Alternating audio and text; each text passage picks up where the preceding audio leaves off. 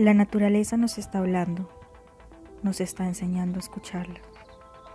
De la ignorancia a la conciencia, del silencio a la voz, de lo estático a lo imparable, de la rutina a los cambios, del egoísmo a la convivencia, de la violencia al respeto. Debemos empezar a conectarnos, desde una pequeña acción en pro del medio ambiente y la sostenibilidad hasta una red de personas dispuestas a transformar los malos hábitos.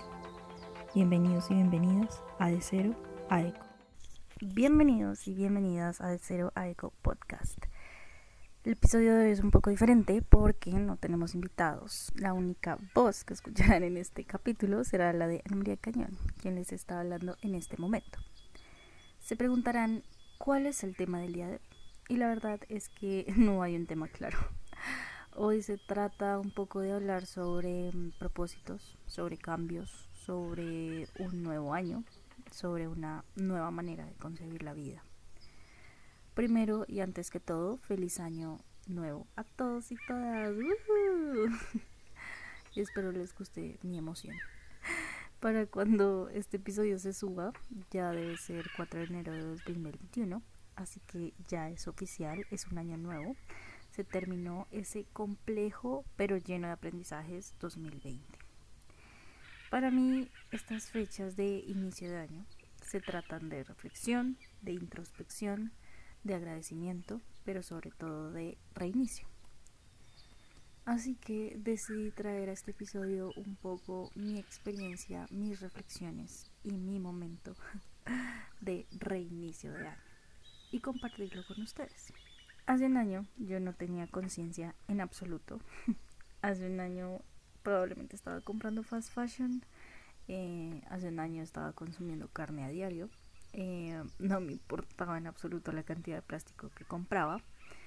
No me interesaba para nada el cambio climático, ni la extinción de especies, ni la claridad de los océanos, ni lo puro del aire y mucho menos las acciones que estaban en mis manos.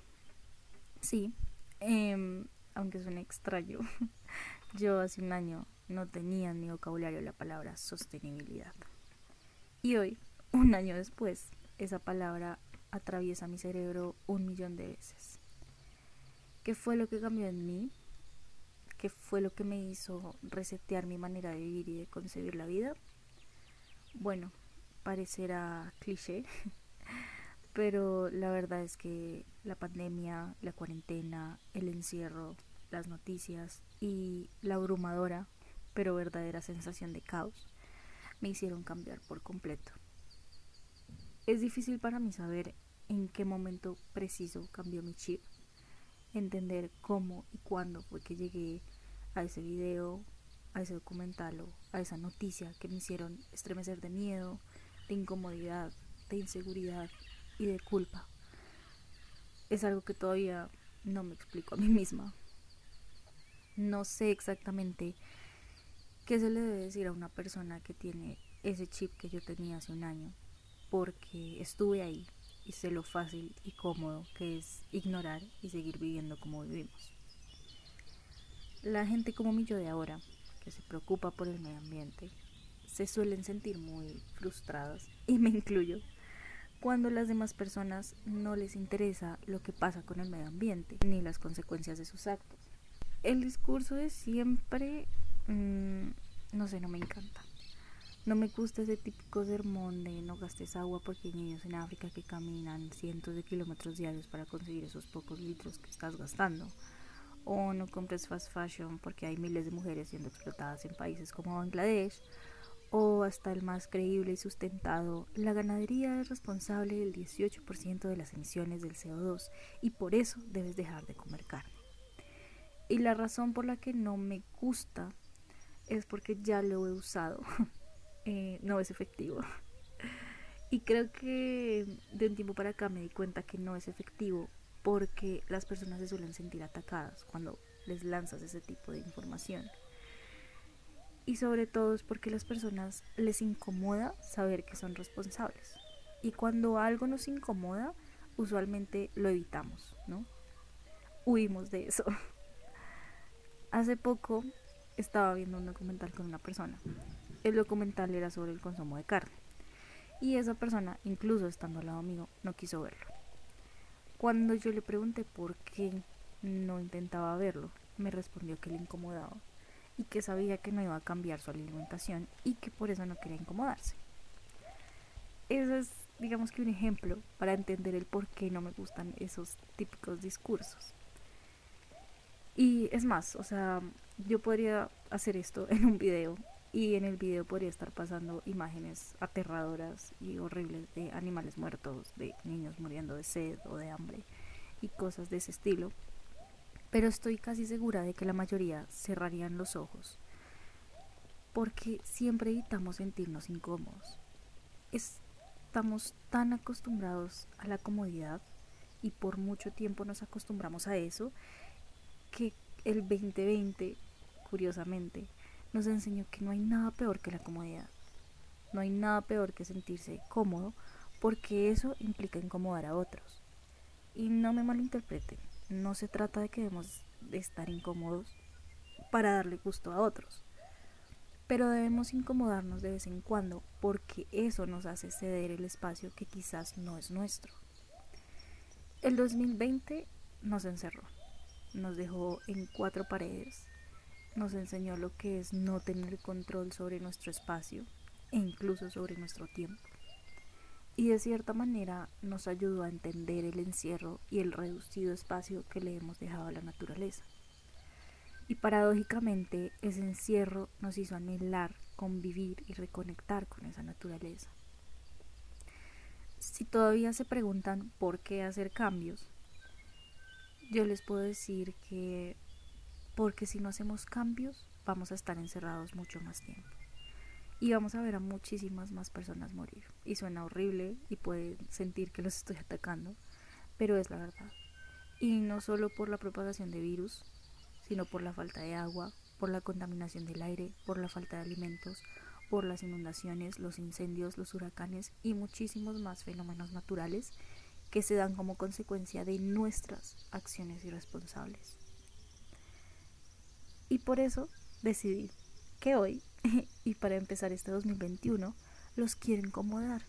Sí, quiero que tú te sientas incómodo. Quiero que leas de eso que no quieres leer. Quiero que veas esos documentales que te hacen cerrar los ojos. Quiero que salgas a respirar ese aire puro y pienses lo que sería no poder respirar Quiero que te tomes un vaso de agua y extrañes esa sensación de frescura en la garganta. Quiero que escuches a los pájaros e imaginas que se transforman en sonidos artificiales como los del tráfico y los carros. Quiero que te vuelvas a imaginar otro año encerrado, pero por completo. Siéntete incómodo, porque así es como se siente la naturaleza todos los días con cada una de tus acciones. Y porque realmente, si no hacemos cambios, así es como nos vamos a sentir en el futuro. Hay otra lección que quiero traer hoy a la mesa. Otra lección que nos dejó el 2020. Y es ese ya renombrado y súper conocido dejar de vivir en piloto automático. Otra de nuestras malas costumbres. Y, y es que es fácil, la verdad. Eh, es fácil para todos.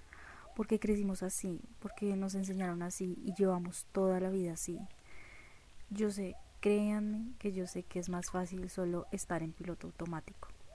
Preocuparnos por lo que nos enseñaron a preocuparnos, estresarnos por cosas como el dinero, el trabajo para conseguir dinero y poder comprar cosas, y luego el estudio para poder trabajar y luego conseguir dinero y poder seguir comprando cosas que queremos o que otros tienen y nosotros no, y todas esas clásicas preocupaciones que, créanme, no valen la pena.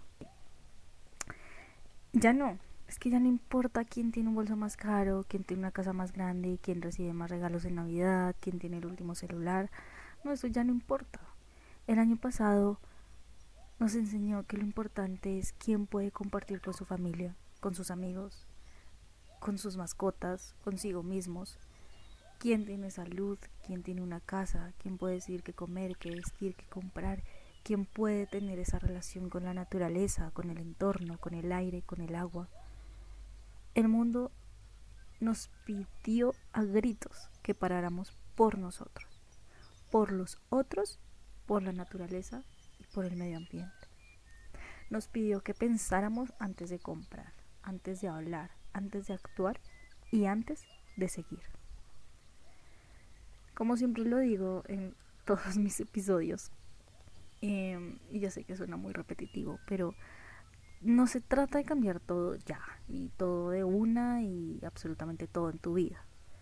Pero antes de empezar a vivir este 2021, paremos, pensemos y cambiemos. Pregúntate, ¿qué te incomoda? ¿Por qué te incomoda? ¿Qué vas a hacer para que tus acciones dejen de incomodar a otros? ¿Cómo vas a cambiar eso que te incomoda? Empieza de a pocos. Mira, yo hace un año ni siquiera había pensado en empezar. O sea, no estaba ni en mis planes. Y me di cuenta que me incomodaba el no darme cuenta que estaba incomodando a otros. Me di cuenta que me incomodaba no hacer nada al respecto. Y entonces empecé. Y empecé de a poquitos. Mi primer cambio fue muy sencillo, dejar de usar pitillos y bolsas de plástico. Mi segundo cambio, aprender a reciclar. Mi tercer cambio, dejar de comprar fast fashion. Mi cuarto cambio, buscar alternativas de consumo. Mi quinto cambio, empezar a elegir esas alternativas y esos pequeños cambios se empezaron a hacer parte de mi rutina. Y eso me ayudó a dejar de incomodar a otros. Porque cuando aprendí a reciclar, dejé de incomodar al reciclador con todos esos paquetes llenos de comida que botaba a la basura. Cuando dejé de comprar fast fashion, dejé de incomodar a las mujeres y niñas que son explotadas en Bangladesh. Cuando empecé a comprar alternativas sostenibles, empecé a apoyar a personas con grandes ideas y dejé de incomodar un poquito a la naturaleza. Es cierto, no todo va a cambiar por esas acciones que yo hago, pero créanme que vale la pena, porque te dan tranquilidad. Yo puedo decir que tengo la tranquilidad de que estoy haciendo algo y que no es mi responsabilidad afectar a otros. Por eso, y para terminar este episodio, te invito a plantearte, aunque sea un propósito que tenga que ver con el cuidado del medio ambiente. Un propósito que no sea egoísta un propósito que se acomode a tu vida. Tú eliges. Créeme que hay un sinfín de cambios que puedes hacer. Escoge uno, ponlo en tu cabeza y cúmplelo. Créeme que cuando el año se acabe vas a mirar a tu yo de antes y te vas a sentir tranquilo, realizado. Y muchas personas, animales, plantas y en general el medio ambiente te lo va a agradecer. No va a ser fácil, vas a fallar, yo he fallado, vas a sentir frustración, vas a colapsar y te vas a sentir incómodo, pero va a valer la pena. Se puede cambiar, solo toca empezar. Y créeme que cuando empieces va a ser difícil dejar de hacer cambios. Sobre todo porque vas a tener la sensación de que cada vez haces algo que sabes que es grande, para muchos, y de hecho, para todos. Así que te dejo esta reflexión de inicio de año. Empieza, hazlo, como quieras, pero hazlo. Em, bueno, espero sigan conectados para más episodios. Eh, seguiremos hablando de muchos temas relacionados con la sostenibilidad, muchas cosas interesantes de las que vale la pena hablar, em, otras que vale la pena debatir, pero realmente lo importante es empezar a reflexionar, ¿no? Cada uno reflexionemos, eh, escuchémonos los unos a los otros, escuchemos a la naturaleza entonces, muchísimas gracias a todos por escucharme el día de hoy. Espero les haya gustado o por lo menos los haya hecho pensar. Y nos vemos en próximos episodios. Adiós.